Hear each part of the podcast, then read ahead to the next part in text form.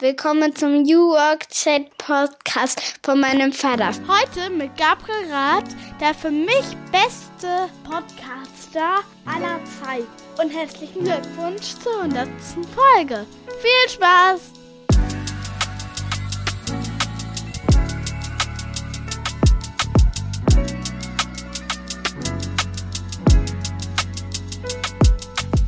Und damit moin moin und schöne Grüße aus Rostock City. Ihr seid wieder richtig beim New Work Chat Podcast.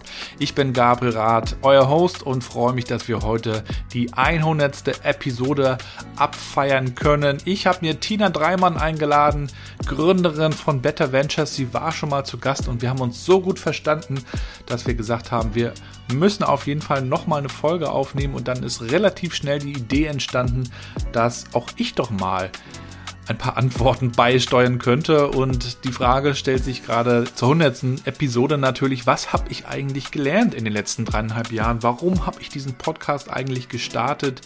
Wie soll es weitergehen? Was ist auch meine Perspektive als Vater von drei Töchtern auf New Work, auf die Entwicklung der Arbeitswelt? Was ist mir da wichtig? Über all das sprechen wir. Und wenn das interessiert, da gibt es auch noch mal ein paar Infos zu meiner Story, über die Musik, über das Eisbaden und über die Sparkasse und auch jetzt meine aktuelle Tätigkeit bei Mandarin, die auch diesen Podcast übrigens als Werbepartner präsentieren. Vielen Dank für den Support. Mandarin tut das seit einem guten halben Jahr mittlerweile und stellt ja auch Software her, produziert, programmiert Software, die Moin App. Habt ihr schon mitbekommen? Ein einfaches mobiles Intranet für die Wohlfahrt und Sozialwirtschaft und wir haben uns was überlegt, was ich euch noch sagen wollte. Und zwar helfen jetzt in der aktuellen Ukraine-Krise viele Organisationen mit und helfen Geflüchteten, auch hier in Deutschland.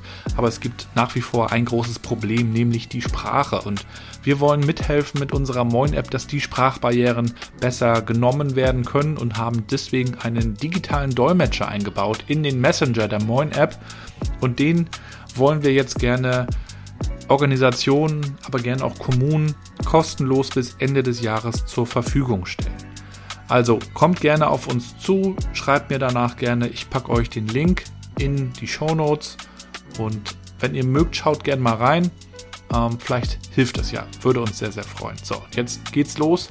Newberg Chat 100 mit Tina Dreimann und meiner Wenigkeit. Viel Spaß!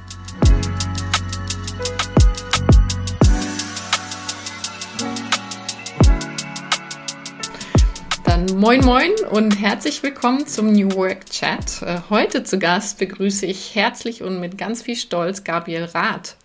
Ähm, ihr kennt ihn als den erfolgreichen Podcaster. Er ist für mich Guru für New Work und digitale Transformation. Und äh, ganz fest davon überzeugt, dass Unternehmen dann erfolgreich sind, äh, wenn sie ihre Mitarbeiter in erster Linie als Menschen behandeln. Es ist deine 100. Jubiläumsfolge und es ist mir eine sehr, sehr große Ehre, ähm, dich heute löchern zu dürfen, lieber Gabriel. Ja, vielen Dank. Schön, dass ich zu Gast sein darf. Ich sagte schon, das ist äh, gleichermaßen äh, aufregend und auch ein bisschen unbequem, denn man ist ja, wenn man auf der anderen Seite sitzt, äh, schlimmstenfalls ein bisschen unvorbereitet. Aber ich freue mich drauf, äh, mich von dir löchern zu lassen und vor allen Dingen auch, so soll es ja hier sein, ins Gespräch zu kommen. Ja, und äh, an alle Zuhörer da draußen kurze Erklärung, äh, wie ist es dazu gekommen und wer bin ich überhaupt? Mein Name ist Tina Dreimann, ich bin die Gründerin von Better Ventures. Und mit Better Ventures haben wir eine Bewegung ins Leben gerufen. Wir sind schon über 40 Unternehmerinnen, ein Impact Angel Club, die vor allem die Gründerteams da draußen beschleunigen, die in irgendeiner Form die Welt verbessern. Und äh, da steht New Work natürlich ganz oben, einerseits als eins unserer Investmentfelder, aber andererseits auch für unsere Startup-Teams, für unsere eigenen Unternehmen. Und ja, ich bin die Nummer 74. Also war schon zu Gast bei dir und habe damals äh, abschließend auch mit einem ganz unangenehmen Gefühl gemerkt, ja, eigentlich sitzt doch mir gegenüber äh, der, der Guru und derjenige, der aus drei Jahren Erfahrung und 99 Podcasts jetzt äh, sehr viel Synthese und bestimmt auch sehr viel Wissen gezogen hat. Ja, deswegen äh, finde ich es mega cool, dass du dieses Experiment mit, äh, mit mir machst und äh, dass ich dich heute im Namen aller Zuhörer ähm, so richtig nach deinem Wissen ausquetschen darf. Ja, ich würde mich jetzt nicht als Guru bezeichnen, aber ich freue mich, dass du mich interviewst, denn wir hatten wirklich eine, einen schönen Podcast, finde ich. Den kann man sich auch nochmal anhören, wenn man das noch nicht getan hat. Ähm, und ja, ich freue mich ganz besonders, Tina, dass, ja, dass wir beide in, in dieser Folge zum einen zurückschauen, so ein bisschen. Ähm, was sind auch so meine Learnings? Äh, wir werden sicherlich nochmal über zwei, drei Themen sprechen, zu denen du auch eine Perspektive hast. Aber wir wollen vor allen Dingen ja auch nach vorne schauen. Das soll also kein Retro-Podcast sein, sondern Auftakt äh, gerne für die nächsten 100. Genau, im Gegenteil. Es geht darum zu verstehen, äh, was du mitgenommen hast aus äh, allen Gesprächen mit fantastischen Menschen ähm, wie du überhaupt dahin gekommen bist, wo du, wo du heute bist und was du uns empfiehlst, auch uns Unternehmern, Unternehmerinnen, unseren Startups, wie wir in Zukunft besser arbeiten können. Ähm, dann fangen wir aber doch als allererstes, würde ich vorschlagen, bei dir an ähm, und öffnen mal den Vorhang. Lieber Gabriel, was hat dich denn geprägt äh, in deiner Lebenszeit? Wie bist du da hingekommen, wo du heute bist? Das ist eine Frage, die so einfach um die Ecke kommt, die es aber wirklich in sich hat. Und ich habe ja in den letzten drei Jahren auch wirklich die Kraft von Fragen kennengelernt. Darüber habe ich mir früher nie Gedanken gemacht. Ähm, mhm. Man unterhält sich ja und stellt sich ja permanent irgendwelche Fragen, aber wenn man die Fragen wirklich mal ernst nimmt oder auch diese Frage speziell, ähm, dann fordert die ganz schön. Also wie, was hat mich so geprägt? Also sicherlich meine Kindheit in einem kleinen Stadtteil von Rostock, äh, Warnemünde in der DDR. Ich bin also 1980 geboren. Man muss sich also vorstellen, es war auf der einen Seite eine sehr unbeschwerte Kindheit. Mhm. Wir wohnten also in der Seestraße, so heißt sie tatsächlich auch, und äh, schauten auf das Wasser sozusagen, also ganz toll. Auf der anderen Seite war das die Grenze. Das heißt, dahinter war ja dann die, die Zone, äh, die Grenzzone und Dänemark. Und da haben also Leute versucht auch zu flüchten und sind auch erschossen worden. Und es gab Grenzposten und das war mir natürlich als Kind nicht so bewusst, aber ich bin in dieser Zeit aufgewachsen und ähm, wurde zugleich auch sehr geprägt, ähm, da wir in der Kirchgemeinde sehr engagiert waren als Familie. Und auch dort mhm. gab es Spione, stellte sich später raus, die dort äh, quasi die Kirche, ja, auskundschaften wollten, denn die Kirche war ja immer systemkritisch und hat ja am Ende auch diese Friedensdemonstration mit angetrieben, die Montagsdemonstration. Und dann hat mich also dieses, äh, ja, dieses, dieses Leben dort in der Natur sehr geprägt. Wir waren sehr viel draußen. Das, was ich versuche, meinen Kindern jetzt auch noch beizubringen, Leute, äh, geht doch mal auf den Hof, geht, trefft euch draußen, egal, aber hockt nicht nur drin. Und ähm, ja, habe also diesen Wert kennengelernt von draußen sein. Mhm. Ähm, das ist ja eigentlich auch schon fast wieder so ein Trend, den so Leute ab 30, 40 entdecken, der Wald und all das. Ne, das, das war für mich also Gott sei Dank Normalität. Und dann habe ich ähm, recht früh angefangen, Musik aufzunehmen auf Kassetten damals noch, ja. Also so einen Kassettenrekorder hatte ich Radio aufgenommen und habe da so ein bisschen durchmoderiert mit so einem kleinen Mikrofon und dachte, sowas in der Richtung könnte ich doch später mal machen. Habe dann noch für die Schülerzeitung geschrieben, wollte also Journalist werden. Habe Politikwissenschaft und Soziologie studiert, weil ich mir habe sagen lassen, dass das wäre eine gute Idee, um da hinzukommen mhm. zu diesem Ziel und habe ganz viel Musik gemacht. Wir hatten halt diese diese große Hip-Hop-Welle mitgenommen, die aus den USA kam. 94 gab es die Olympischen Spiele in Barcelona, das Dream Team, da erinnert sich noch mancher. Und in dem Zuge kam dann eben auch so eine große Hip-Hop-Welle, damals Chris Cross und wie sie alle hießen. Nicht, dass wir so rumgelaufen sind, aber wir fanden das ziemlich cool und haben dann also angefangen, diese Songs mitzurappen. Damals gab es ja noch die CDs mit den äh, Songs da drin, die man mitlesen und mitrappen konnte. Und irgendwann haben wir angefangen, selber Texte zu schreiben und äh, haben eine, eine kleine Band gehabt und äh, hatten Auftritte und haben Kassetten aufgenommen. Und äh, diese Musik entwickelte sich zu einer Leidenschaft und irgendwann entstand natürlich auch der Traum, was wäre eigentlich, wenn wir davon leben können, wenn das unsere Arbeit wäre, Musiker sein. Und äh, so bin ich so ein bisschen zweigleisig gefahren, habe da auf der einen Seite studiert, auf der anderen Seite diese Musik weitergemacht, bin dann auch aus Rostock mal raus, bin ins Rhein-Main-Gebiet gegangen, nach Darmstadt, äh, wo ich niemanden kannte. Das war aber auch eine mhm. spannende Herausforderung für mich, einfach nochmal so ein bisschen neu starten und konnte dann tatsächlich mit der Musik auch was machen. Hab ein kleines Label gefunden, Magnum 12. Äh, liebe Grüße an den Tobi.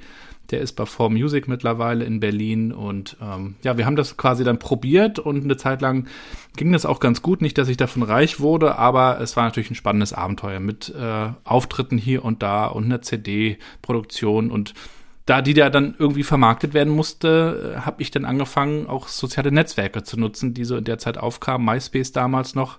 Mhm. Der eine oder andere kennt noch MySpace Tom. Das war so der, der Mark Zuckerberg von, von diesem sozialen Netzwerk sozusagen. Und habe dann so meine, meine Leidenschaft eigentlich für Content und kreatives Marketing im digitalen Bereich kennengelernt. Habe die Musik irgendwann ein bisschen weiter runtergefahren, bin wieder in den Norden gegangen, war in Hamburg äh, und habe ähm, dann für Agenturen gearbeitet. Ähm, angefangen mit einem Volontariat und später dann auch nochmal mit einer begleitenden Ausbildung zum ähm, Kaufmann für Marketingkommunikation hieß das und habe bei Scholz Friends und DDB arbeiten dürfen für tolle Kunden mit tollen Leuten, zu denen ich auch immer noch super Kontakte habe. Und dann sind wir irgendwann als klassischer äh, Heimkehrer zurück, meine Frau und ich, mit unserer ersten Tochter. Da muss man sich dann irgendwann überlegen, ne, neu priorisieren. Ähm, das, das kennst du ja auch, wenn, wenn dann die Kinder, Hause, wenn ja. die Kinder also dazukommen. Ja, da, da kommt dann so die Rückkehr. Da habe ich mich auch ehrlich gesagt anfangs ein bisschen schwer mitgetan, denn mir gefiel es ganz gut in Hamburg. Ich fand das auch nicht zu groß. Ich fand das toll, wenn man immer was Neues entdecken kann. Ich bin auch grundsätzlich ein neugieriger Typ. Aber habe mir dann gesagt, okay, Rostock ist nicht weit, ne? Du bist in, in zwei Stunden in Hamburg, du bist in zwei Stunden in Berlin, du bist in etwas über zwei Stunden in Kopenhagen. Das ist eigentlich eine ganz schöne Lage. Dazu wachsen die Kinder am Strand auf. Mittlerweile sind es ja drei. Und wir haben den Familiensupport und auch das ist ja extrem wichtig, um das alles so managen zu können. So, und dann hat mich dann eben auch geprägt nochmal äh, über diesen Einstieg in die Agenturwelt, äh, dieses ähm, Arbeiten mit, mit Leidenschaft. Und das habe ich speziell auch äh, auf Agenturseite so kennengelernt. Leute, die eben nicht auf die Uhr gucken, von sich mhm. aus. Kurz dazwischen, was, was bedeutet Leidenschaft für dich? Ne? Also wenn du das in dem Kontext betrachtet. Nicht auf die Uhr gucken, eigentlich. Nicht auf die Uhr gucken. Ja, mhm. und das habe ich in der Musik halt kennengelernt. Wenn wir dann im Studio waren, äh, teilweise auch nächtelang, und dann kommst du dann da morgens raus, total verstrahlt und äh, hast aber ein oder zwei Songs geschrieben und vielleicht sogar aufgenommen und hast nicht einmal auf die Uhr geguckt. Und äh, wenn du in einem Job bist und da mehrfach auf die Uhr guckst, oh, so lange noch bis zur Mittagspause, dann ist das eigentlich schon so ein Indiz, dass das irgendwie schwierig ist, oder? Kriege ich gleich Schnappatmung. oder was wäre Leidenschaft für dich? Leidenschaft für mich ähm, ist voll und ganz, sich mit dem Thema zu identifizieren. Ne? Also und nichts anderes mehr tun zu wollen. Das grenzt aber fast schon, glaube ich, auch an Purpose, wenn man das Ding gefunden hat, was man wirklich machen will. Und grundsätzlich glaube ich, dass ich auch jeden, jeden Beruf mit Leidenschaft gemacht habe, einfach weil ich so der Typ dazu bin. Aber es ist nochmal was anderes, wenn man sich voll und ganz damit identifiziert. Hm. Ja, ich, ich entdecke auch gerne Leidenschaften. Ich glaube auch, dass man, das sage ich zu meiner Frau immer, ich glaube auch, ähm, dass jeder ganz viele Jobs machen könnte.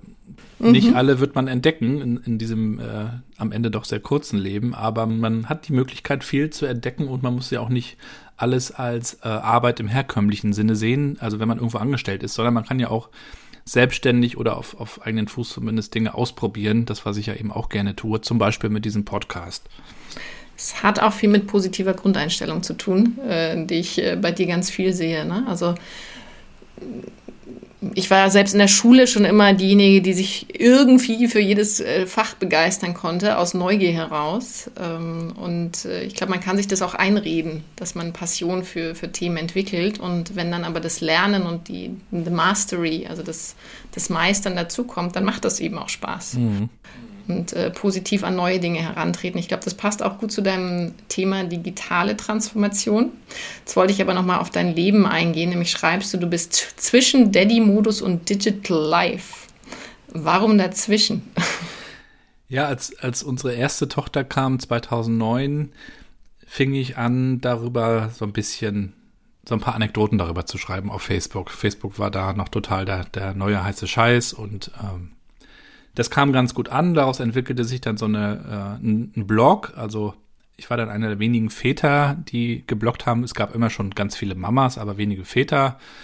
Und der Blog hieß halt Daddy-Modus. So. Mhm. Und es ging quasi darum, was äh, passiert mir so, wie, wie, äh, wie meister ich das, äh, wie, wo scheiter ich, ähm, angefangen vom Schlafentzug, den man dann mit Baby hat, ähm, bis zu äh, Problemen, die man dann auch in der Partnerschaft hat und Herausforderungen.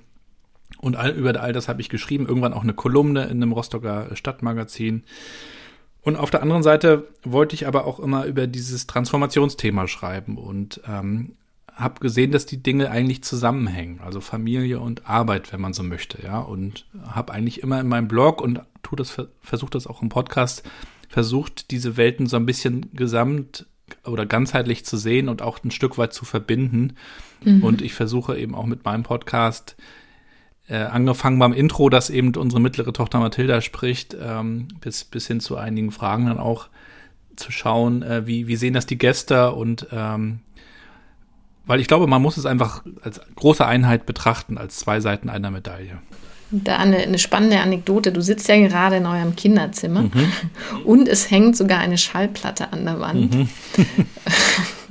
also ähm, du bist der Mann der Worte, ne? du find, verbindest gerade Beruf mit Kinderzimmer.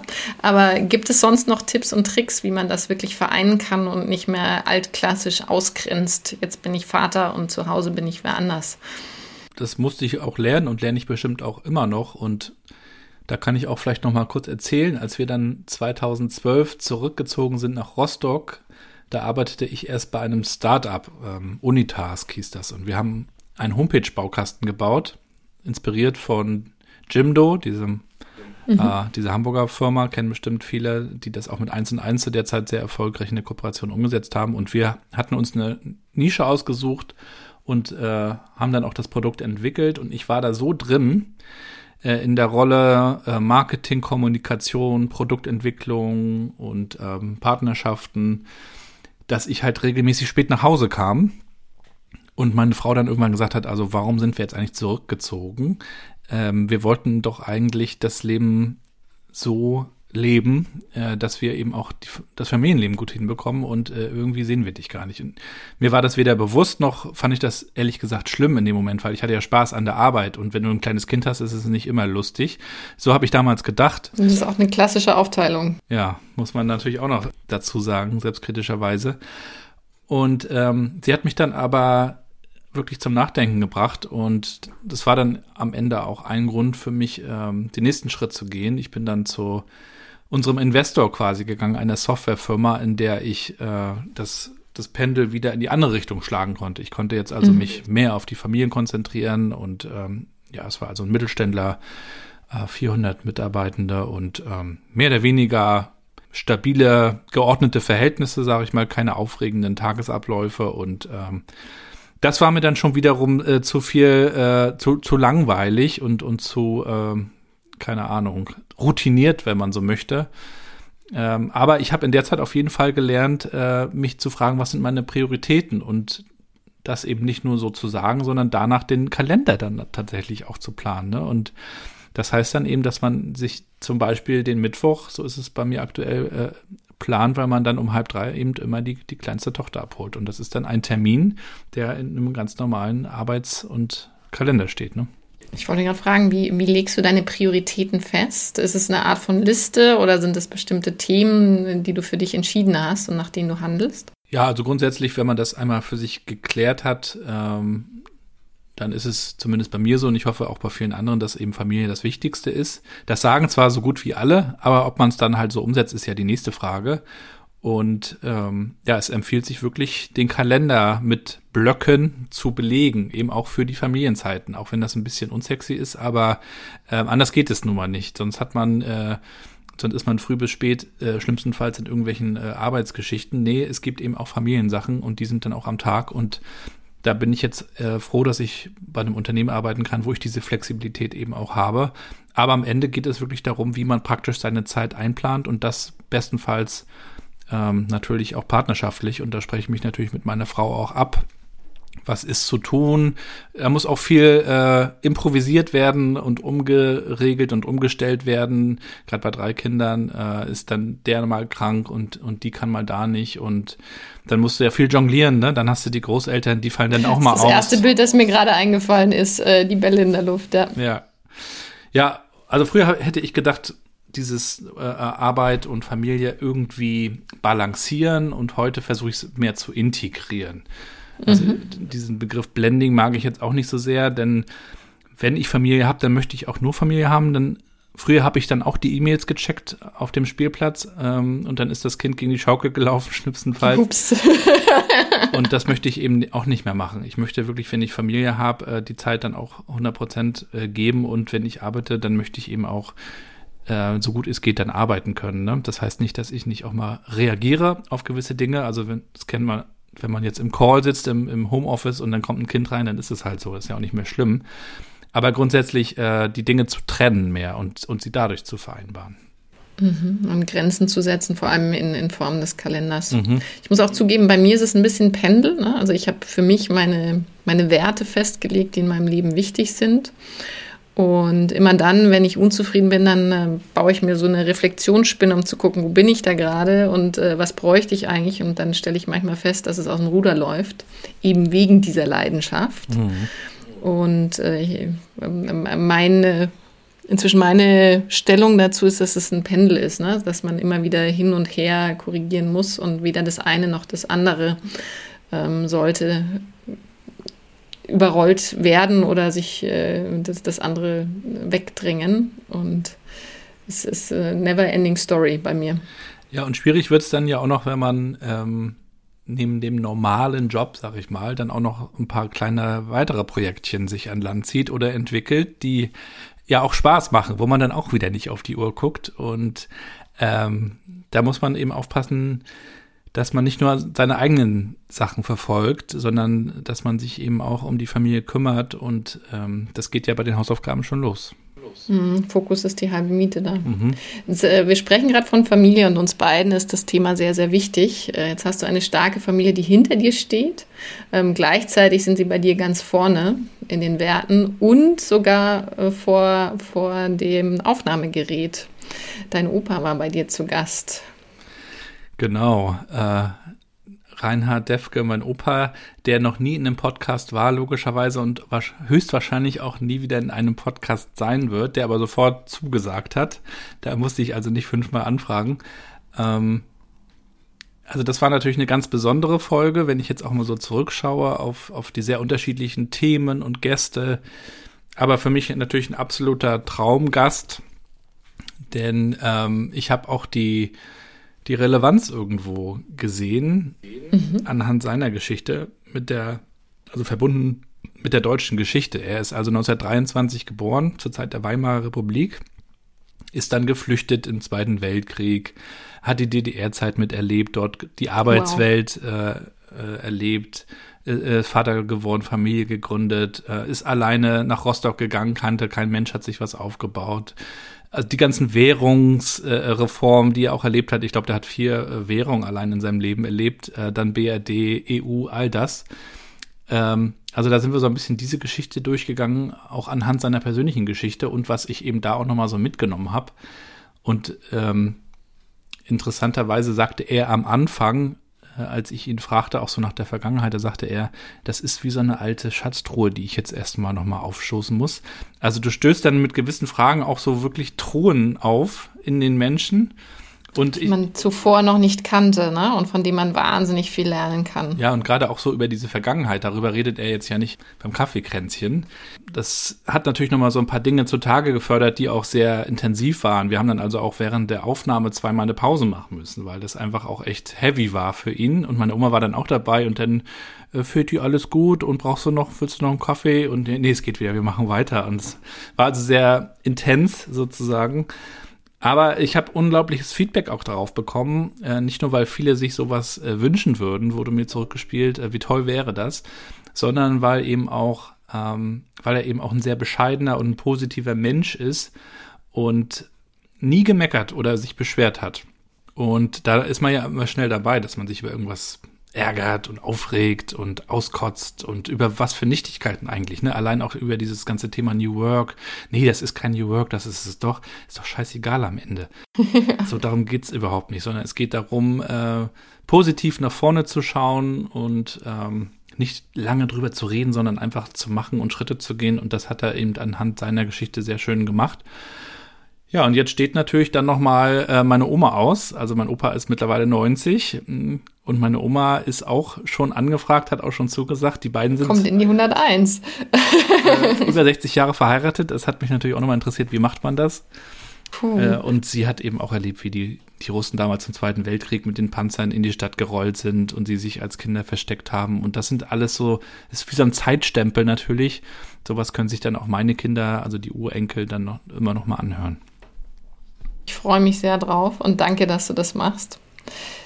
Meinst du, dein, dein Opa hat es mit den Jahren entwickelt, dieses positive Mindset. Und das ist quasi eine, eine reife Symbol und dass man rückschauend gelernt hat, es gibt äh, Schlimmeres oder war ja schon immer so?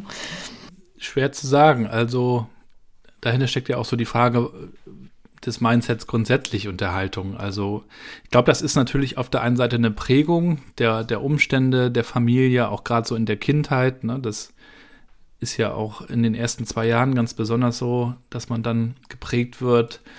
Und auf der anderen Seite ähm, wird man ja auch irgendwie bestärkt in den Dingen, die man tut und in den Entscheidungen, die man getroffen hat. Er ist dann also alleine nach Rostock gegangen, weil die, die Werft hier, Schiffbau, die suchten Leute. Er hat das, da war er in, in Küritz, hat er erzählt, das ist also nördlich von Berlin in Brandenburg eine Stadt. Und da war das eine Tageszeitung, wir suchen. Und dann ist er da einfach hingefahren mit einem kleinen Koffer. Da gab es ja keinen, also noch nicht mal angerufen. er ist einfach hingefahren, hat gesagt, hier bin ich. Und einfach machen und dann ging das auch irgendwie. Und ohne Sorge einfach mal machen, wie man heute auch immer wieder sagt. Du bist ja auch ein Macher. Jetzt die Frage, was, was führst du daraus äh, auf deine Gene zurück? Ne? Also siehst du dich selber vielleicht manchmal in deinem Opa oder wenn du dir was wünschen könntest von ihm noch zusätzlich, dass du adaptieren kannst, was wäre das? Also auf jeden Fall ein, ein großes Interesse habe ich immer sehr an ihm bewundert und also er stellt grundsätzlich immer viele Fragen. Er ist immer sehr mhm. interessiert. Mhm. Wenn man dann zum Kaffee äh, trinken da ist, dann geht es nicht nur um, um das Wetter und ähm, Lappalien, sondern dann, dann, wie geht's euch und wie habt ihr das gemacht? Und fragt dich richtig aus. Also wäre eigentlich ein guter Podcaster gewesen. und ist sehr, sehr offen. Und äh, dadurch, dass er sehr offen und interessiert ist, ist er eben auch sehr belesen und äh, kennt sich in unterschiedlichen Dingen gut aus. Du kannst dich also mit ihm sowohl über äh, Weltpolitik unterhalten als auch über Lokales. Und äh, sowas finde ich toll und das hat mich auch gewissermaßen inspiriert. Das ist fantastisch. Ähm, Inspiration aus Familie. Kommen wir jetzt mal in die Arbeitswelt. Und zwar ist meine Frage, äh, in welcher Arbeitswelt möchtest du, dass deine Kinder leben? Das ist eine gute Frage. Ja, wir reden immer so einfach über die alte Arbeitswelt und die neue, als, als ob das so schwarz-weiß wäre, ist es natürlich auch nicht. Das Ganze ist ja sehr äh, komplex und es gibt ja auch diesen schönen äh, Satz von diesem Schriftsteller, die Zukunft ist schon da, sie ist ungleich verteilt. An denen mhm. muss ich auch öfter denken und so ähnlich ist es wahrscheinlich auch mit der Arbeitswelt. Auch, auch die neue, vermeintliche neue Arbeitswelt ist schon da. Also es gibt Leute, die schon seit Jahren auch äh, remote arbeiten als digitale Nomaden auf, auf irgendwelchen Inseln, wo jetzt gerade alle sagen, oh, wir fahren jetzt nach Mallorca und machen Workation. Wow. Oder wir arbeiten jetzt mit, mit Collaboration Tools. Vieles wird jetzt möglich, aber es geht ja am Ende auch, wie gesagt, gar nicht um die Tools. Auch das ist ja nochmal so ein Learning, was ich in meinem Podcast verstärkt mitgenommen habe. Am Ende geht es ja darum, die Möglichkeiten zu erkennen für die eigene Entfaltung und äh, diese dann auch ja mit einem gewissen Selbstbewusstsein und einer Selbstbestimmtheit anzugehen, sich auszuprobieren ähm, und mit, mit Spaß am Lernen eigentlich ähm, und Spaß an der eigenen Weiterentwicklung äh, vorwärts zu kommen. Und insofern wünsche ich mir da eine, eine Welt, in der Kinder und ich bin ja auch verbunden hier mit der Schule, an, an, an, die unsere Kinder gehen, also auch mit dem Leiter der Schule haben wir ein Projekt schon durchgeführt ähm, mit interessanten Speakern wie Raoul Krauthausen und so weiter. Also den Kindern zu sagen, du hast hier alle Möglichkeiten, man hat heute mehr Chancen denn je, sich beruflich zu entwickeln. Man kann gründen, man kann sich anstellen lassen, man kann das kombinieren, man kann 20 Stunden arbeiten, man kann alles Mögliche tun. Man kann auch mit 50 noch einen neuen Job anfangen. Genau. äh, also du hast eine unglaubliche äh, Möglichkeit. Äh, du kannst alles von zu Hause aus machen, wenn du das möchtest. Aber äh, du musst eben auch loslegen und du musst dich auch gewissermaßen ein bisschen anstrengen. Mhm. Hatte ich ja den, den guten Wolf Lotter zu Gast von der Brand 1, äh, der darüber ja auch dieses Buch geschrieben hat, Strengt euch an. Und auch das ist ja dann eben Teil, so wie ich es verstehe, von einer neuen Arbeitswelt oder auch New Work. Und es ist Teil von Growth Mindset. Ne? Also das ähm, genau die Grundeinstellung, die dich erfolgreich macht. Ja, es bringt eben nichts nur zu sagen, die Welt ist groß, sondern äh, du musst eben dann auch raus und aus der Komfortzone, denn der guten alten. Und äh, das ist dann insofern nichts Neues. Also das haben Leute auch schon früher gemacht, Risiken eingehen im Endeffekt. Aber mhm. diesen Mut würde ich den Kindern schon naja, ich, bei dem Beibringen bin ich mir auch gerade schon nicht mehr so sicher, ob man den Mut überhaupt beibringen kann, aber vorleben vielleicht ein vorleben Stück weit. Vorleben ist ein guter Punkt, ja. Also zu sagen, Leute, Ihr könnt alles machen, probiert euch aus, aber macht's dann bitte auch. Mhm. Und äh, wir haben jetzt mit Better Ventures ja einige Startups schon in unserem Portfolio und ganz tolle Gründer und Gründerinnen. Stell dir mal vor, eins deiner Kinder würde bei denen in Zukunft arbeiten. Und wenn du jetzt nur fünf Adjektive hättest, was für eine Kultur würdest du dir für die Mitarbeiter wünschen und für die Menschen, die da an Bord sind? Ja, wertschätzend äh, kommt man natürlich sofort mhm. in den Sinn. Ich habe ja auch schon unterschiedliche Stationen erlebt, die waren auch, was das angeht, sehr unterschiedlich. Und ich, ich glaube eben, wenn man ähm, die positiven Dinge betont, die Stärken betont, äh, auf Potenziale achtet, dann ähm, kann man viel erfolgreicher zusammenarbeiten. Das zweite wäre partizipativ, also dass eben alle die Möglichkeit haben, äh, sich einzubringen, mitzugestalten, das Ganze mitzuentwickeln. Transparenz ist mir immer wichtig, mhm. wenn es um Kultur geht. Ja, einfach auf Vertrauen zu setzen und da braucht man einfach auch nicht mehr diese ganzen Geheimnisse. Ähm, das vierte wäre vielleicht vernetzt. Also da denke ich dann schnell an, an die Beziehungen zwischen den Menschen. Das habe ich kürzlich auch gerade mit jemand anders besprochen, als ich mal nochmal zu Gast in einem anderen Podcast war. Wie können wir eigentlich dieses Wir-Gefühl herstellen, wenn wir alle nur noch zu Hause sitzen? Ja, wir müssen halt in die Beziehung untereinander investieren. Und das sind eben nicht nur Zahlen und Daten und Fakten, die wir dann vernetzt hin und her schieben in irgendeiner Art von Matrix. Äh, und sie sind nicht vorhersehbar, ne? Genau, sondern wir müssen uns wirklich füreinander interessieren. Und, und diese Vernetzung äh, muss natürlich auch ein Stück weit, dafür muss die Zeit da sein und ähm, die, die Möglichkeit. Das, das wäre cool. Und das fünfte, offen, also offen nach außen, offen für Inspiration, offen für äh, Zusammenarbeit mit Kunden natürlich, äh, für In Impulse von Kunden, partnerschaftliches Zusammenarbeiten bestenfalls und offen für Neues und für Veränderungen dann auch. Das sind gute Worte. Gebe ich direkt an unsere Gründerteams weiter. Dann wird sich Everdrop, OCL, YLab und alle anderen sehr freuen. Ich glaube, es ist wichtig, dass die heutigen Gründer etwas anders machen und äh, besser als unsere, also wir selber, muss man dazu sagen. Ne? Also mein größtes Aha-Erlebnis war, als ich ähm, Lalu, also nicht, dass ich alles unterstütze, aber die, die Tatsache, dass man äh, eine Organisation als lebendiges Gebilde äh, sieht, das vernetzt ist untereinander, wie, wie so eine Zelle auch, äh, die immer weiter wächst, ähm, sehen kann, war für mich total neuartig. Damals, vorher sind es auch schon wieder fast zehn Jahren. Und äh, die Jahre davor habe ich aber immer versucht, als Unternehmensberaterin die Menschen in Kästchen zu schieben. Habe ich da auch getan. Ne? Und sie bleiben aber nicht in ihrem Kästchen, sondern sie, sie agieren darüber hinaus und man beschneidet sie auch in ihrer Rolle, weil sie natürlich viel mehr können als das, was da auf dem Papier steht. Und da breiter und offener zu denken, ähm, ist aus meiner Sicht ein enormer Schlüssel, um volle Potenziale aus Teams zu heben. Und das macht mir auch wahnsinnig viel Spaß. Ja, bisher wurden Unternehmen als Maschinen gesehen, oder? Die müssen irgendwie geölt werden und funktionieren und die Rädchen werden zur Not ausgetauscht, wenn sie nicht sich schnell genug drehen und wir brauchen dann neue Ersatzteile, also Recruiting für das, für diese Maschine. Aber die Maschinen können, können sich eben nicht weiterentwickeln, wenn man in dem Bild bleiben will. Und Unternehmen müssen das eben heutzutage. Mehr und schneller denn je. Wegen Weiterentwicklung, wie hast du dich über die letzten 99 Folgen weiterentwickelt? Welche Ansichten haben sich verändert? Was hat dich überrascht? Ähm, was ist neu, Andra? Ja, ich habe mir dazu auch nochmal Gedanken gemacht, denn wenn man so in diesem Modus drin ist, diese Folgen aufzunehmen, und seit einer Weile äh, tue ich das ja eben auch wöchentlich, dann äh, hm, hinterfragst du das nicht, nicht jedes Mal, sondern das ähm, ja, stürmt ja mehr oder weniger auch auf einen ein und ähm, ich versuche schon in den letzten Jahren auch immer mehr zu reflektieren und mit Dinge zu, zu notieren, nutze Evernote dafür oder mache das auch mal handschriftlich. Jetzt nicht täglich, aber ähm, immer wenn mir was wichtig wird. Und ähm, habe mir schon bei vielen Folgen auch nochmal Dinge notiert und ähm, man muss sich dann aber wirklich auch mal ein bisschen Zeit nehmen, um das ein bisschen sacken zu lassen. Wie bei einem Buch. Ich weiß nicht, wie es bei dir ist, wenn man ein Buch liest. Also jetzt nicht Belletristik, sondern ein Sachbuch. Ich notiere mir ganz gerne was, weil sonst ist schon wieder irgendwie.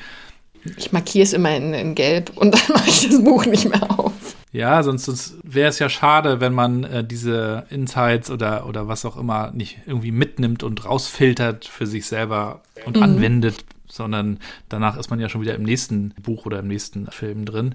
Und das habe ich jetzt auch noch mal so ein bisschen in der Vorbereitung auf diesen Podcast getan. Und ja, da also als ich angefangen habe äh, mit, mit diesem Podcast, äh, da arbeitete ich ja noch bei der Ostseesparkasse Rostock und wir hatten also so eine Art internes YouTube aufgebaut. Ich war so der, der rasende Reporter, das machte mir auch Spaß mit einem Mikro und ich habe dann also die, die unterschiedlichsten Mitarbeitenden interviewt, vom Vorstand über die Vertriebsleiter, Azubis ähm, und so weiter und so fort.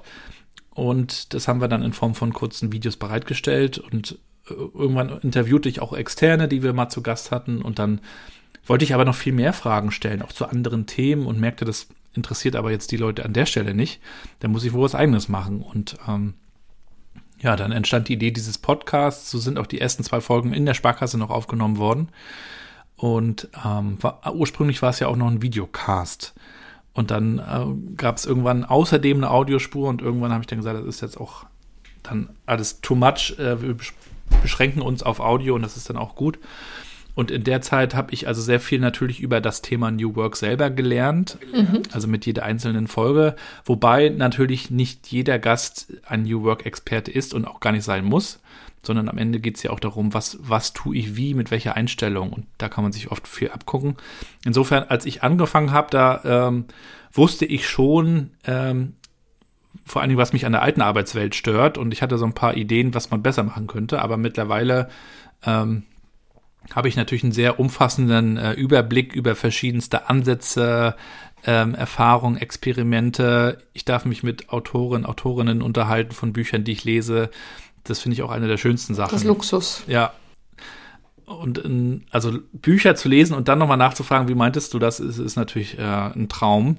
Mhm. Hm. Und da hat sich natürlich einiges äh, in meinem Denken auch weiterentwickelt und, und verändert. Ich habe den Luxus jetzt äh, nachzuhaken, nämlich was hat dich an der alten Arbeitswelt gestört? Ja, ich weiß nicht mehr, wer das mal gesagt hat, aber ähm, es, es, ist so ein bisschen paternalistisch, ne? Die, die Führungskräfte in der alten Arbeitswelt behandelten die Mitarbeitenden oft wie Kinder. Mhm. So, mach, hast du nicht gut gemacht, gib's einen auf die Finger oder kriegst einen Lutscher äh, und, und äh, entscheiden kannst du das noch nicht, weil du, dafür fehlt dir zu viel Wissen für das große Ganze. Äh, musst du auch nicht wissen, belaste dich nicht damit, ähm, kannst nach Hause gehen. Tschüss. Wir sehen uns morgen, äh, du bist zu spät, du, du, du. So, und tatsächlich ist es ja ganz anders.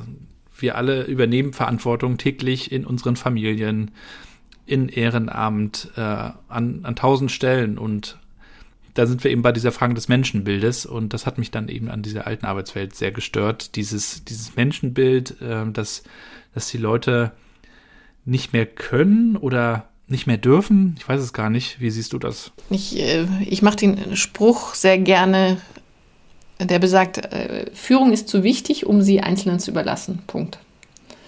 Und äh, wir kommen natürlich aus einer Industriegesellschaft mit äh, niedrigem Bildungsstand, wo es damals vielleicht auch richtig und wichtig war, dass äh, der Gebildete, die Gebildete, wahrscheinlich eher der Gebildete, ähm, die Entscheidung trifft und das alles läuft. Und wir sind jetzt aber in einer neuen, in einem neuen Zeitalter, in einer neuen Generation, ähm, wo wirklich jeder Verantwortung übernehmen kann und auch die Ausbildung dafür mitbringt. Deswegen bin ich da voll bei dir. Und um auch nochmal in deine Richtung zu denken, was mich jetzt auch rückblickend stört, also mit dem Wissen und, und all den Gesprächen, die ich führen durfte, dass man früher einfach äh, wirklich dieses höher, schneller, weiter Prinzip gefahren ist. Und dann hat man vielleicht noch mal so einen Nachhaltigkeitsbericht gemacht und dann und heute ähm, entdecken ja hoffentlich immer mehr Unternehmen auch, wie wichtig gesellschaftliches Engagement ist, Nachhaltigkeit, ähm, Soziales äh, zu unterstützen etc. Und das gehört für mich eben auch zu einer neuen Wirtschaft dazu. Und da muss ich dann nochmal an diesen schönen Podcast mit Stefan Grabmeier denken, der in einer der, der ersten Folgen auch mit zu Gast war, der auch gesagt hat, wir reden hier so viel über darüber, wie wir flexibler und besser zusammenarbeiten können, über das Wie und viel zu wenig über das Wofür eigentlich, ja. Und mhm. es geht ja eben tatsächlich darum, das muss ich dir nicht sagen, Probleme zu lösen. Und zwar nicht nur wirtschaftliche, sondern eben auch globale Probleme, ähm, Klimaprobleme äh, etc. Und ähm, deswegen haben wir da sogar eine Kontroverse, weil ich, ich bin immer noch bei höher, schneller, weiter. Warum? Gerade weil bei Impact-Startups, äh, die brauchen wir, dass sie schnell skalieren, um genau die Themen wie Klima zu lösen. Ne? Also mein Wunsch ist sogar, dass wir es schaffen, beides zu vereinen und äh, dass das unsere Zukunft prägt, äh, unternehmerisch. Und äh, die, die, die Beweise werden jetzt schon dafür erbracht und das macht mir tagtäglich Hoffnung. dass wir das gemeinsam als Gesellschaft auch noch gewuppt kriegen. Wenn du zurückschaust, was hat dich denn am meisten gestört an der vermeintlich alten Arbeitswelt? Das Interessante ist, dass meine Mutter immer gesagt hat, Tina, du kannst mal alles werden. Ne? Also wenn du nur willst und dich anstrengst. Das war so die, die Grundnachricht, die ich als Kind mitbekommen habe. Bin dann ja auch schon mit 16 ins Ausland und habe immer schon Mut gehabt und war Grenzgänger. Und mit dieser Prägung bin ich dann in einer männlich beeinflussten Beraterwelt gelandet, wo es sehr hierarchisch organisiert war. Also sprich, äh, ja, es war dann doch nicht so einfach, alles zu werden, was man will, weil man plötzlich benachteiligt wurde als Frau, anders gesehen wurde, nicht mit jedem Partner gleichermaßen zusammenarbeiten konnte. Und das, das hat mich damals schon schockiert. Ne? Also Gleichberechtigung, Diversität in Teams ist, ist für mich ein ganz, ganz wichtiges Thema und ich bin überzeugt, dass da auch der Wert rausgezogen wird aus unterschiedlichen Perspektiven. Ja. Und da schauen wir auch bei der Auswahl von Gründerteams drauf. Also erstens, wir haben eine Frauenquote, also Diversitätsquote für unsere Investments, dass wir da deutlich über Markt äh, investieren, ist der erste Punkt. Und zweitens, auch immer basierend auf Persönlichkeitsprofilen und Funktionalitäten ist das Team stark aufgestellt, weil das sind am Ende die erfolgreichen Teams in harten Zeiten. Mhm. Also eine Sache fällt mir auch noch ein, die ich so gelernt habe, und zwar wirklich dieses Lernen durch Fragen stellen. Ist mir selbst nochmal so bewusst geworden. Wir reden ja immer viel über Lernen, Corporate Learning und ähm, Videos und all das schön und gut. Aber wir haben eigentlich so tolle Möglichkeiten, wenn wir äh, Fragen stellen. Und das, das kennen wir ja schon von, von der Kindheit. Ähm, wenn ich frage, bleib dumm. Das hat mein Vater immer gesagt, lustigerweise. Ja, oder es gibt keine blöden Fragen. Ähm, das ist so selbstverständlich, dass wir daran halt gar nicht denken, aber ähm, ich glaube halt, dass da große Potenziale liegen und ähm, ich bin früher viel Mitfahrgelegenheit gefahren, gerade als ich äh, in Hamburg noch war und wir dann nach Rostock rüber sind. Und da haben wir jedes Mal interessante Menschen kennengelernt aber warum interessant? Weil man sich durch Fragen entdeckt hat gewissermaßen. Ne? Was machst denn du so? Also allein das öffnet ja oft schon äh, eine ganze Welt. Und dann hat man auf dieser Mitfahrgelegenheit eben auch diese anderthalb Stunden, zwei Stunden gehabt. Das reicht ja dann auch manchmal, um, um mal einen Eindruck zu bekommen. Und wenn man dann auch noch an so gewisse Themen denkt, an denen man arbeitet ähm, und andere eben fragt, wie siehst du das? Wie machst du das? Oder erzähl mal, ähm, dann kann man da liegt ein unheimliches Potenzial drin, sich selbst weiterzuentwickeln. Und insofern kann ich nur empfehlen, äh, werdet alle Podcaster, ihr müsst dazu aber keinen eigenen Podcast machen, sondern äh, stellt einfach die Fragen ähm, in, im Arbeitsumfeld, aber auch äh, in Richtung Kunden egal. Also es finden sich, äh, es finden sich dann immer diese, diese Themen und dann ist mir eben auch klar geworden, dass diese, diese Neugier eben auch so ein Muskel ist, den man da gewissermaßen trainieren kann. Ich sagen, das, das macht dich auch äh, besonders als äh, Podcast-Host aus meiner Sicht, nämlich so diese unbeeinflusste ähm, Naivität, äh, nativ, ne, das ist das falsche Wort, eher so die Neugier, sagen wir mal, ne, aber ganz unbeeinflusst mit Fragen reinzugehen, ohne eine vorgefertigte Meinung durchdrücken zu müssen, weil so lernst du mehr und vor allem auch die Zuhörer. Wir, wir, wir lernen da viel mehr dabei und äh, können hinter, hinter die Kulissen blicken. Deswegen danke dafür, dass du ja, das Tag ein, Tag auslebst. Das ist natürlich auch so ein Prozess, also so wertfrei, ne? Auch Menschen wertfrei begegnen. Genau. Wir haben ja alle auch schnell irgendwie eine Schublade gedanklich auf, wenn jemand uns äh, mit, mit einem schrägen Outfit zum Beispiel entgegenkommt. Ähm, aber ähm, wenn man sich dann auf so einer Audioebene begegnet, ähm, ist es vielleicht manchmal noch ein bisschen einfacher sogar, sich einfach nur zuzuhören. Ja, genau. Und auch das lernt man natürlich und auch das habe ich noch viel mehr gelernt, glaube ich, also zuzuhören und äh, auch ausreden du, zu lassen. Du findest auch die besseren Worte.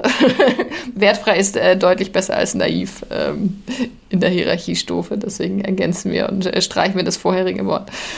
Was ich mir vielleicht noch mehr wünschen würde von mir selber wäre äh, auch mal ähm, in eine Diskussion zu gehen. Also so war der Podcast bisher nicht angelegt, aber das fände ich mal spannend für die Zukunft. Also vielleicht stoppt man sich dann auch mal eine Kontroverse und, und diskutiert mal drüber, äh, weil es soll ja wirklich eben auch ein Chat, ein, ein Austausch äh, sein. Äh, manchmal war es eben wirklich dann mehr so das, das klassische Interview. Ich würde das vielleicht für die Zukunft noch gerne in diese Richtung weiterentwickeln, dass man eben auch wirklich verschiedene Perspektiven austauscht und vielleicht darf man sich auch mal reiben. Warum nicht? Ähm, wenn wir jetzt von der Zukunft sprechen, gibt es eine Teilnehmerin, die du dir besonders wünschen würdest? Ja, also ähm, da gibt es da gibt's einige, wobei das Also es müssen keine Stars oder Prominente sein. Das ist zwar immer schön für die Aufmerksamkeit äh, einer Podcast-Folge. Es wird immer mehr gehört, wenn das jemand ist, der bekannt ist, als wenn ich zum Beispiel mein Opa nehme oder sonst wen. Aber auf lange Sicht ähm, zählen ja die Stories. Von daher, mh, hm, wen ich mir nochmal wünschen würde, also ich habe jetzt niemanden, der irgendwie auf der Liste steht und irgendwann wird das schon klappen, so nach dem Motto, sondern. Na, eine hast du, deine, deine Großmutter. Ja, die ist schon mal dabei. Genau, äh, und irgendwann sicherlich auch nochmal Mathilda, unsere mittlere Tochter. Ähm, die, die läuft ja sozusagen nicht weg. Hm, ich würde eigentlich ganz gerne mal Angela Merkel interviewen. Oh ja. ich habe gerade diese Doku über sie gesehen, im Laufe der Zeit heißt sie, glaube ich. Ne? Hast du die auch gesehen? Noch nicht, ne? Die steht in der ARD-Mediathek. Da gibt sie ihr letztes Interview im Kanzleramt und äh, da schauen sie so ein bisschen zurück. Sie kam ja eben auch aus der DDR-Zeit mhm. und ähm, in, in eine männerdominierte Welt und hat sich da relativ unbeeindruckt äh, da durchgeschlagen. Das fände ich mal interessant. Also nicht, dass ich jetzt ein Merkel-Fan bin, aber mich reizen eben auch Charaktere und die müssen eben auch nicht von allen geliebt werden. Also ich hatte ja zum Beispiel auch Kai Diekmann, mhm. da gab es auch Gegenwind, wie kannst du nur? Aber ich bin ja eben nicht da, um zu urteilen, sondern ich äh, frage halt nach und äh, dann können sich die Hörer und Hörerinnen gerne ein Urteil bilden. Und ich habe mir ein Zitat rausgeschrieben von einer sehr berührenden Sendung, die du mit Friedjof Bergmann ähm, als Sondersendung gemacht hast, äh, damals zu einem sehr traurigen Anlass. Und der meinte, Arbeit kann etwas Wunderbares sein. Arbeit kann etwas sein, was man wirklich, wirklich will. Und dann gibt einem die Arbeit Leben ich, was hat dich inspiriert, ähm, so eine Sondersendung zu machen? Genau, da war der Friedhof Bergmann, der Begründer der New Work-Bewegung, gerade gestorben und da gab es eine Menge Bedarf, einfach nochmal über seine Ideen zu sprechen, aus meiner Sicht. Mhm. Und, und ich verstehe in diesem Podcast auch als eine Art Plattform. Ich möchte, möchte ja hier nichts kommerziell vermarkten. Also hier steht keine Firma hinter bei diesem Podcast, sondern ich mache das wirklich unabhängig und selbstständig, ähm, was mir auch ganz wichtig ist. Und ähm, da hatte ich also einfach dieses Bedürfnis, nochmal ein paar Leute zusammenzutrommeln, die ihn kennengelernt haben, die mit ihm gesprochen haben, die ihn vielleicht beobachtet haben und äh, diese per verschiedenen Perspektiven zusammenzubringen. Und ähm, denn das, was, was er gesagt hat, das, was du auch gerade angeführt hast, ist ja sehr kraftvoll nach wie vor, finde ich. Also auch ganz anders einfach mal über Arbeit nachzudenken. Eben dieses äh, nicht auf die Uhr gucken Arbeit kann man es ja fast nennen. Und da geht es nicht nur um den Spaß, das finde ich immer ganz schlimm, wenn man Arbeit muss Spaß machen, das kann ich überhaupt nicht mehr hören, sondern es geht um eine gewisse Form von Erfüllung. Von also Wille. Er spricht, ja. von, er spricht ja von Stärken, ja. Und äh, da gehen wir ja so ein bisschen hin mit diesen ähm, Überlegungen zum Flow. Ja, also gewissen, du bist gefordert, du bist aber nicht überfordert, du bist so voll drin, guckst halt nicht auf die Uhr. Das hatte ich in der Musik ganz viel früher. Äh, das habe ich beim Podcasting, das habe ich aber auch, ähm, wenn ich andere Dinge mache in, in, meinem Job.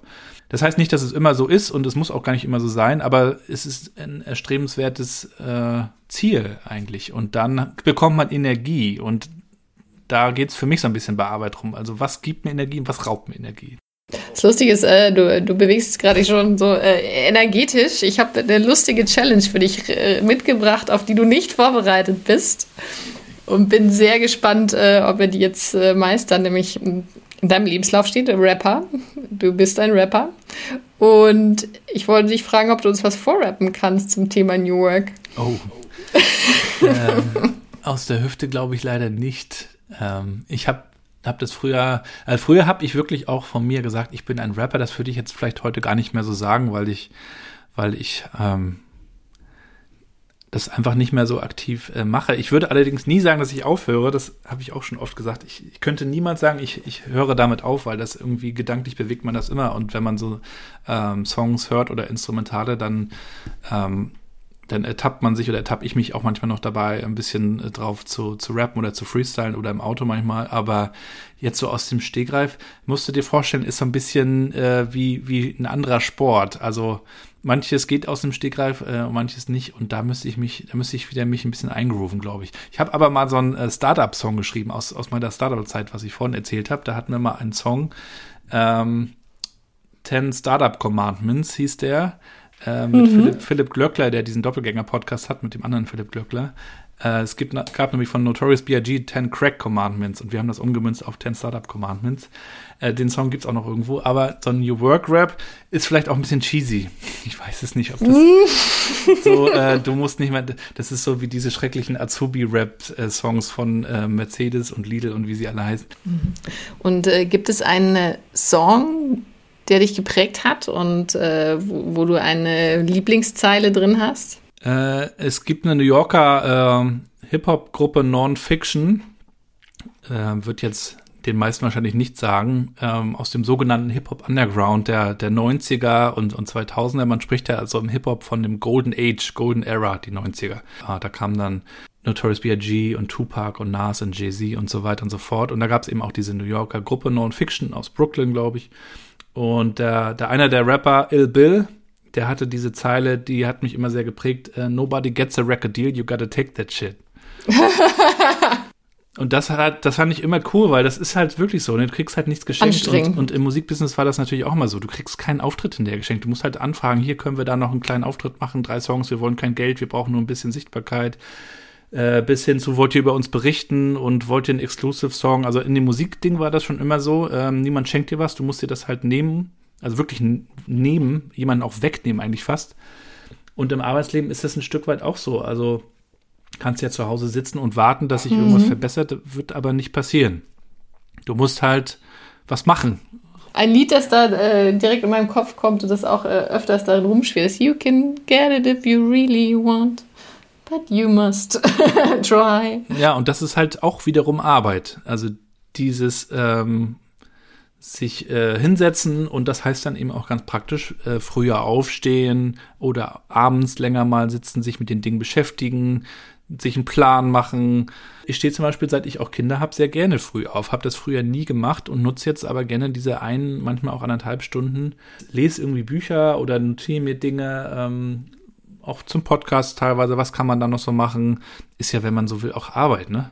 Auch wenn jetzt meine Frau in, in die Küche kommt und, und fragt, arbeitest du wieder? Mhm. Da weiß ich manchmal auch nicht, was ich sagen soll. Ist das jetzt Arbeit oder nicht? Aber ist ja auch egal. Ja, und das Hirn arbeitet ja mal weiter, ne? Also wir, wir sind jetzt in einem Zeitalter, wo auch unser Kopf arbeitet, ne? Und man kann nicht sagen, wir stehen entweder am Band oder dann zu Hause arbeiten wir nicht mehr, sondern es rattert weiter da oben. Was ja auch so besondere Herausforderungen wieder mit sich bringt, in, so in puncto Abschalten, ne? Hast du da Tipps für? Ja, Sport machen, äh, Laufen, Eisbaden sind so die spezialisierten Geschichten dabei. Da habe ich was Witziges mitgebracht, nämlich was sehr Persönliches. Ich habe dich in Badehose gesehen. Und äh, fast 5000 deiner LinkedIn-Follower, glaube ich, auch. Das heißt, erzähl doch mal, was das genau auf sich hat. Ja, wir versuchen tatsächlich äh, buchstäblich ins kalte Wasser zu springen nicht nur im Arbeitskontext, sondern eben auch äh, abseits der Bühne sozusagen. Ein Arbeitskollege von mir, der zog aus Münster hoch nach Rostock und war immer großer Skandinavien-Fan, der Jörn, schöne Grüße. Und äh, der saß dann so am Strand neben, neben seinem Bulli, ist dann auch noch ähm, Van-Liebhaber äh, und sah dann so eine ältere Dame in die Ostsee ging in, im Winter vor mhm. zwei Jahren und ähm, dachte sich, wie, wie, wie macht die das, wie schafft die das? Und hat das dann eben selber ausprobiert und merkte, ähm, dass ist zwar am Anfang schwer, aber danach bist du mit einmal total ähm, happy, total aufgeputscht. Naja, und forderte mich dann quasi heraus und ich als alter Warnemünder Rostocker habe das natürlich nicht auf mir sitzen lassen, bin dann also auch gegangen. Und dann irgendwann kamen mehr Leute und dann irgendwann haben wir gemerkt, äh, Leute bleiben stehen, gucken zu, wir haben Fotos gepostet bei Instagram, äh, Leute haben drüber berichtet, Medien haben drüber berichtet, da haben wir gesagt, okay, lassen wir irgendwas Gutes damit machen, Spendenaktion gestartet, kleine Brand aufgebaut, die Eisbademeisters mit Logo und Website und Social Media etc. pp. Better Place als Partner nachher an Bord geholt ähm, und ja, haben halt im, im ersten Winter äh, 10.000 Euro gesammelt für die ähm, Obdachlosenhilfe hier in Rostock. Dann haben sich, äh, dann ist das Ganze eskaliert. Ähm, und das ist das Schöne, wenn, wenn du es nicht kommerziell machst, äh, sondern einfach nur weil, weil du daran glaubst. Für die Sache. Für die Sache. Ja. Und du merkst eben auch, es tut was Gutes, dann äh, gibst ja nochmal richtig Gas. So, und dann äh, berichteten Fernsehsender, äh, Zeitschriften, dann gründeten sich die Eisbademeisters Hamburg, die seitdem in, in die Elbe, in Övelgönne äh, springen. In Eckernförde haben wir jetzt sozusagen den dritten Standort. Und ihr wart kürzlich erst wieder bar. Wir gehen jede Woche den ganzen Winter durch. Ähm, immer wow. freitags, äh, 16.30 in Warnemünde. Wer mag, kann gerne mal vorbeikommen. Äh, auch bei 1, 2 Grad Wassertemperatur gehen wir halt rein. Und ähm, es macht eine Menge Spaß. Mittlerweile gibt es ja einige, die das tun. Das ist ja auch schon so ein kleiner Trend, über den sich auch manche lustig machen. Aber es macht, eigentlich macht einfach unheimlich viel Spaß. Und wenn man dann damit noch was Gutes tun kann und sich ein bisschen ausprobieren kann, vor allen Dingen, äh, was so Marketing, Kommunikation und so weiter angeht, dann ist das perfekt. Okay, also ich denke mal drüber nach, ob ich hier in den Fluss hüpfe am Freitag und dir dann ein Foto schicke wissenschaftlich erwiesen, äh, da wird einiges ausgeschüttet. Du wirst dich danach wie neugeboren fühlen. Ich bin gespannt. Ähm, zum Thema Neugeboren, äh, jetzt bevor wir nochmal in die Zukunft gehen, ein letztes Mal. Äh, du hattest zehn Commandments für die Startups, aber du hattest auch erwähnt, dass du zehn Key Learnings, die aus den hm. letzten 100 Folgen gezogen hast.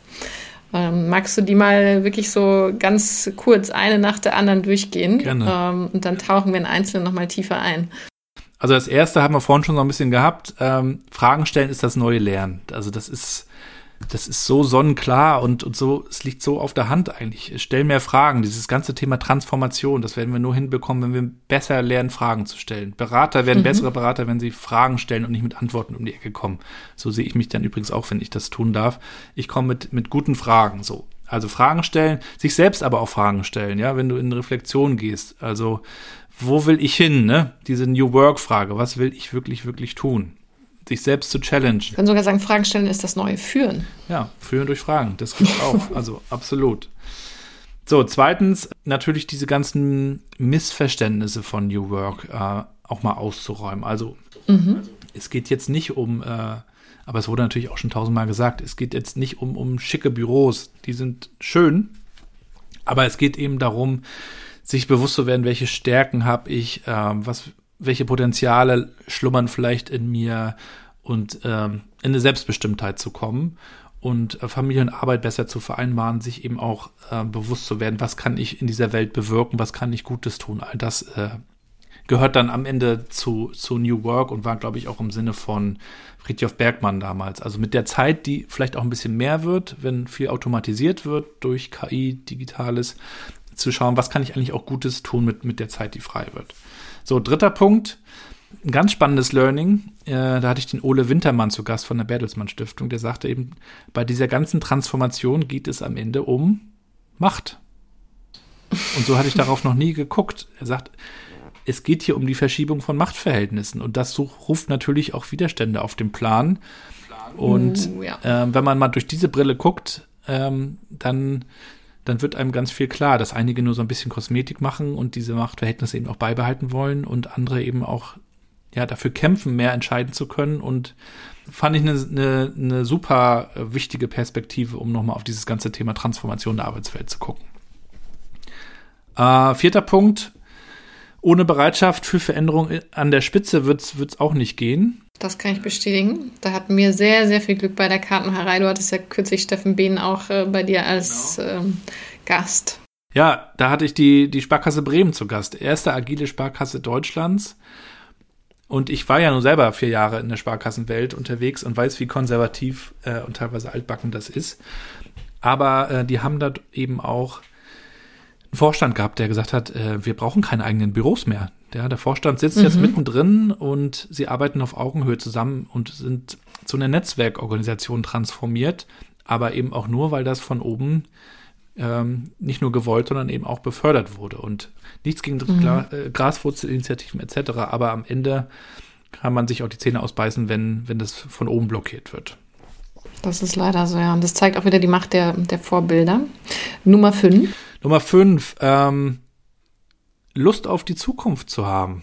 Also sich auf die Zukunft sogar richtig zu freuen. Und das hat mir nochmal der Nick mm. Sonemann vermittelt von der Innovationsberatung Future Candy, Folge 91, wer da nochmal reinschauen oder reinhören möchte.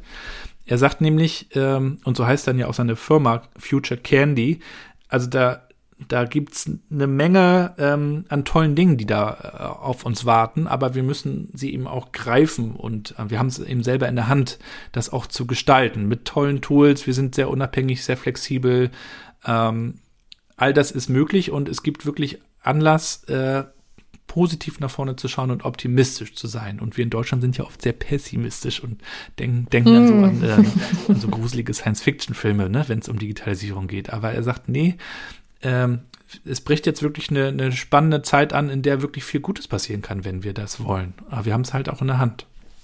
Wenn wir es greifen. Ne? So, Punkt 6. Wir können und sollten uns immer wieder neu erfinden. Du hattest vorhin schon Reinventing Organizations, das Buch von Frederic mhm. Laloux, aber vielleicht auch Reinventing Ourselves. Immer wieder. Das kann mit einem Jobwechsel so sein, das kann auch innerhalb äh, einer Arbeit sein. Aber das ist, glaube ich, auch ein Geschenk, wenn man das dann tut, also an sich selber. Sich selbst weiterzuentwickeln. Ähm, gut, ich bin jetzt auch nicht unbedingt der Typ, der, der Routine liebt. Manch einer mag das ja, das ist ja auch okay, aber ähm, ich bin ja, hat er schon vorhin erzählt, in meiner äh, akuten Rap-Zeit in Rostock, äh, da habe ich eben äh, mit, mit einem jungen Mann zusammen Musik gemacht, der ja dann sehr erfolgreich geworden ist als Materia. Und der sagte immer, jedes Album, was jetzt neu kommt, darf sich auf keinen Fall so anhören wie das alte. Also ihm ist es so extrem wichtig, sich immer wieder neu zu erfinden, inhaltlich. Er macht auch über ein Thema nie, niemals ein zweites Mal einen Song weil einfach so viel noch machbar ist und möglich ist. Und, wow. und, äh, und so denke ich mir das eben auch, äh, es gibt noch so viele Projekte, die man angehen kann. Ähm, das finde ich einfach spannend und man kann eben auch Unternehmen dabei helfen, äh, sich neu zu entdecken und zu erfinden, bestenfalls sogar. Auch das, ja. dann so im Kontext Transformation. Und als Folge sei da Folge 90 empfohlen, Rebecca Vogels, die ja darüber auch ein tolles Buch geschrieben hat, dass man also seine hm. eigene Geschichte auch neu erfinden kann. Und, Über Storytelling, ja, ich genau. habe mir das auch angehört. Sehr, sehr spannend. So, Punkt äh, 7, New Work heißt am Ende auch, wir können endlich, endlich, endlich authentisch sein. Also wir können auch endlich mal, wir müssen nicht mehr so in dieser, ähm, diesem Pretending ähm, bleiben, sondern wir können auch mal sagen, äh, uns geht es heute auch echt kacke, auch mal über Gefühle sprechen. Auch das wird hoffentlich immer mehr auch möglich sein in den Unternehmen. Ähm, eben auch darüber, dass wir mehr in die, in die Welt der, der Leute gucken können. Also wir gucken ins Homeoffice, wir sehen die Kinder, die Katze läuft da hinten rum. Ähm, wir bekommen mehr von den Menschen mit und Unternehmen sollten eben auch viel mehr den Menschen als Menschen sehen und nicht nur als humane Ressource. Das finde ich auch nach wie vor sehr, sehr schlimm. Diese Schachfiguren-Perspektive, sondern nee, Menschen. Und da können wir authentisch sein. Da empfehle ich ähm, Folge 81 mit Janis Johannmeier mhm. von den Trailblazers, äh, von der PR-Agentur, der eben auch sagt, wir müssen und können und sollten äh, uns auch diesen Mut gönnen, äh, dazu zu stehen, äh, was eben auch nicht läuft und wie wir, wie wir uns fühlen auch einfach. Punkt 8. Äh, Veränderung kann auch Teil der Komfortzone werden. Auch eine super interessante Perspektive, weil ja alle immer so, oh, Veränderung, wir müssen die Leute mitnehmen und wir müssen da irgendwie durch und sehr, sehr mm. krampfig alles. Aber der Markus Russwurm, der war mal ein Kollege von mir in der Ostseesparkasse, der hat das Institut für Veränderungskultur gegründet, äh, aufgrund einer wissenschaftlichen Arbeit, die er gemacht hat. Und er führt an, wie man eigentlich durch kleine Hacks äh, Veränderung zum, zum täglichen Lifestyle Zum machen Usus quasi macht. Einfach ja. mal links lang gehen, wenn man rechts immer geht. Einfach mal mit der, mit der anderen Hand die Zähne putzen. Und wenn man sich so kleine Hacks, also kleine äh, Kniffs und, und Veränderungen täglich einbaut, dann trainiert man diesen Veränderungsmuskel und die Veränderungskompetenz sozusagen und dann geht man auch viel besser damit um. Wir sehen das auch bei unseren Kindern. Unsere Große war jetzt eben schon in Hamburg, in Rostock, in verschiedenen Kindergärten. Das war immer nicht ganz so schön für sie in dem Moment. Dadurch fällt ihr das aber jetzt viel leichter mit neuen umzugehen, wobei unsere mittlere Tochter nur in dieser Wohnung war, immer nur an einer Stelle und das bescheuert findet, sag ich mal, wenn wir hier einen Schrank umstellen. Spannend. Ich glaube, das nehme ich mir direkt mal als Test mit. Probieren wir ja. Ich probiere es auch immer. Ich, ich putze heute Abend an der Szene. Punkt 9, beschwer dich nicht, mach dich einfach auf den Weg. Das ist so die Opa-Episode bei mir, ne? Also, weil Beschweren, was, was ändert halt gar nichts, ne? Ja, änder das, was du ändern kannst und reg dich nicht über die Sachen aus, die du nicht ändern kannst. Genau. Das versuche ich meinen Kindern immer mitzugeben. Und der letzte Punkt, Punkt 10, es gibt eigentlich nichts Persönlicheres als Audio. Also dieses Reduzierte auf nur Stimme finde ich halt ganz toll und es ist halt ein perfekter Zeitstempel. Von daher kann ich auch nur dazu aufrufen, wenn ihr Bock habt, dann äh, startet doch einfach auch einen eigenen Podcast. Da hören jetzt vielleicht nicht 10.000 Leute zu, das ist aber auch nicht so schlimm. Äh, man schafft damit tolle Erinnerungen, man kann extrem viel lernen. Ähm, also ein Aufruf, podcastet doch mal. Pod mal. Und die Frage ist, was, was steckt dahinter? Was ist der perfekte Zeitstempel für dich? Weil du einfach in dem Moment etwas für dich archivierst. Genau, also das, was früher Fotos waren, äh, hm. können heute Podcasts sein. Und das kennst du vielleicht von Songs, wenn du dir Songs anhörst, dann hast du vielleicht noch so eine Erinnerung mm. von einem Gefühl oder von einer Situation vor ein paar Jahren, vielleicht hast du jemanden kenn kennengelernt. So, und so verbindet man das oft auch mit Podcasts, also in dem Moment, wo man sie aufgenommen hat oder eben auch gehört hat. Das ist schön. Und es verbindet dich natürlich auch mit den Menschen, ne, mit denen du sprichst. Das auch. Das stimmt, ja. Und äh, warum gibt es nichts Persönlicheres? Weil Stimme einfach äh, so mega emotional ist. Also Bilder sind es natürlich auch, aber die, eine Stimme von jemandem zu hören, ähm, und die verändert sich auch nochmal im Laufe des Lebens so ein bisschen, äh, ist doch nochmal, du bist ganz nah dran mit einmal. Das ist, als ob er dir, als ob er neben dir steht oder als ob sie neben dir steht, wenn du die Augen schließt. Wenn du ein Foto anguckst, ja, das, das kann dich auch sehr kalt lassen, das legst du halt weg. Aber die Stimme von jemandem zu hören, ähm, das ist halt das absolut reduzierte, ultrapersönliche. Mehr geht halt nicht. Mehr geht nicht. Bei uns geht noch eine letzte Sache mehr, und zwar tauchen wir in eins der Team äh, tiefer ein. Ähm, abschließend, wir brauchen nicht lange darauf eingehen, aber den Candy Shop, unsere Zukunft. Lieber Gabriel, was ist deine These aus allen äh, Folgen? Wie sollte unsere Zukunft aussehen? Was können wir mitnehmen? Was können wir besser machen? Das ist natürlich eine sehr, sehr große Frage und ich weiß natürlich auch, dass sehr ähm, unterschiedliche Leute hier zuhören mit unterschiedlichen Perspektiven an unterschiedlicher Stelle in, in dieser sogenannten Arbeitswelt.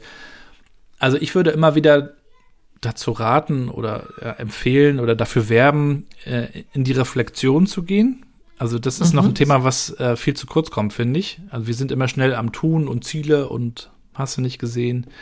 Aber erstmal in diese Reflexion zu gehen, sowohl Unternehmen und Organisation. Mhm. Also einmal so dieses, wo kommen wir her, warum gibt's uns und wo wollen wir hin und, wo, und wofür, ja, das ist ja auch dann dein Thema. Und, und das, das Ganze auch auf persönlicher Ebene. Also, und wenn wir das überspringen, dann, dann, dann kann das auch nichts werden. Dann, dann werden wir uns eben nicht stärken mit der Arbeit, so wie der Friedhof Bergmann das gesagt hat, sondern werden wir mhm. irgendwas machen. Und vielleicht ist das zufällig gut und vielleicht geht es auch total in die Hose. Das ist dann eine Lotterie. Aber diese Reflexion. Und wir werden auch nicht besser in dem, was wir tun. Ne? Aber die kann halt sehr wertvoll sein. Ähm, und mir macht das mittlerweile echt viel Spaß, ähm, auch so ein bisschen in die Reflexion zu gehen. Das muss man auch nicht immer nur alleine machen. Das kann eben auch ein Gespräch sein. Also ich habe mir auch letztes Jahr einen Mentor gesucht, mit dem ich mich so alle paar Wochen mal austausche. Mhm. Auch das ist ja eine Form von, von Reflektieren. Und da gab es doch dieses schöne Wort der Multiperspektivität. Kennst du das? Noch nicht, nee. New Work needs Inner Work. Ähm, also einfach wegzukommen davon zu sagen, das bin jetzt ich und ich muss da irgendwie durch, sondern was, wie sehen das eigentlich andere von außen und ähm, dadurch den ganzen Blickwinkel zu öffnen und, und größer zu machen.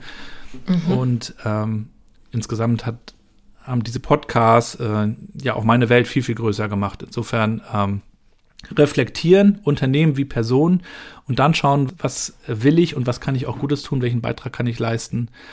Und dann ähm, natürlich, last but not least, das ganze Thema Familie immer mitdenken. Also Familie und Arbeit sind zwei Seiten einer Medaille. Man kann sie nicht trennen, ja. Das ist ein guter Punkt.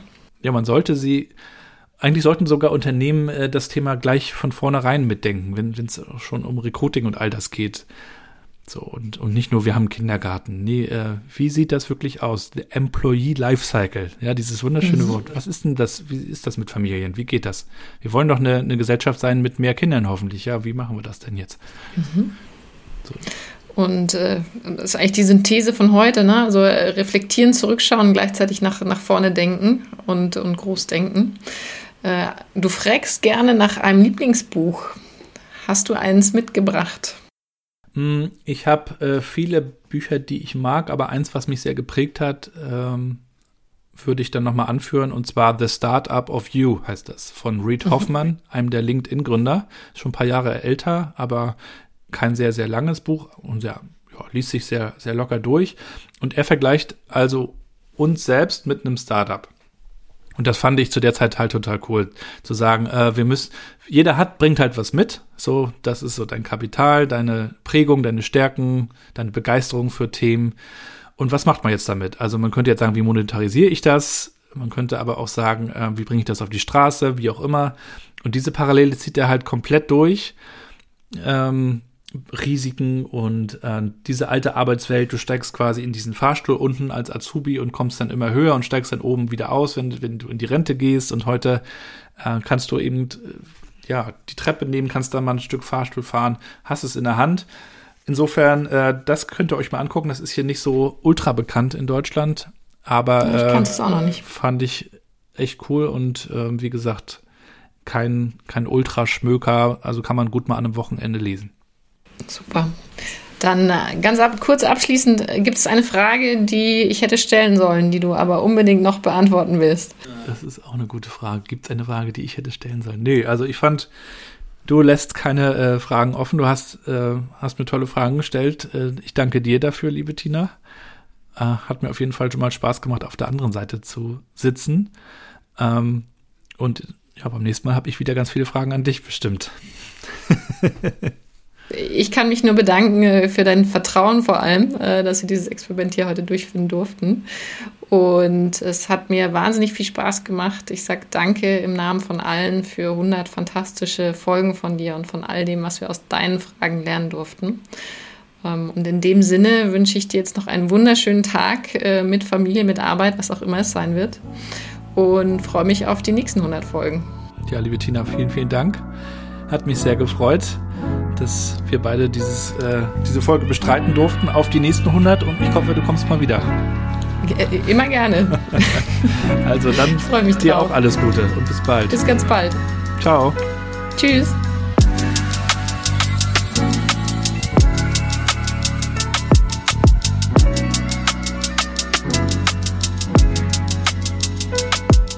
Und damit sind wir auch schon wieder am Ende der heutigen Episode, Folge Nummer 100.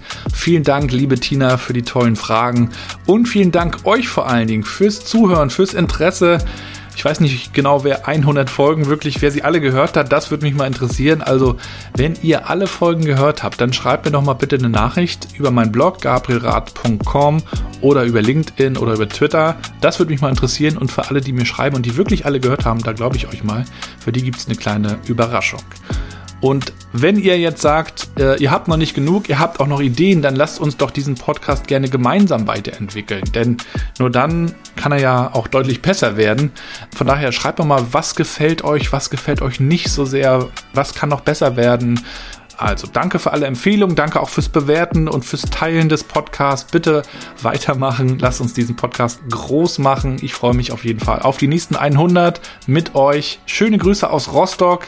Ich hoffe, wir sehen uns dieses Jahr auch mal auf der einen oder anderen Konferenz. Ich bin auf jeden Fall am Montag in Hamburg beim Big and Growing Festival. Also für Kurzentschlossene vielleicht sichert euch noch euer Ticket oder seid an einem anderen Tag dabei denn es wird die ganze Woche das New Work Festival Big and Growing abgefeiert.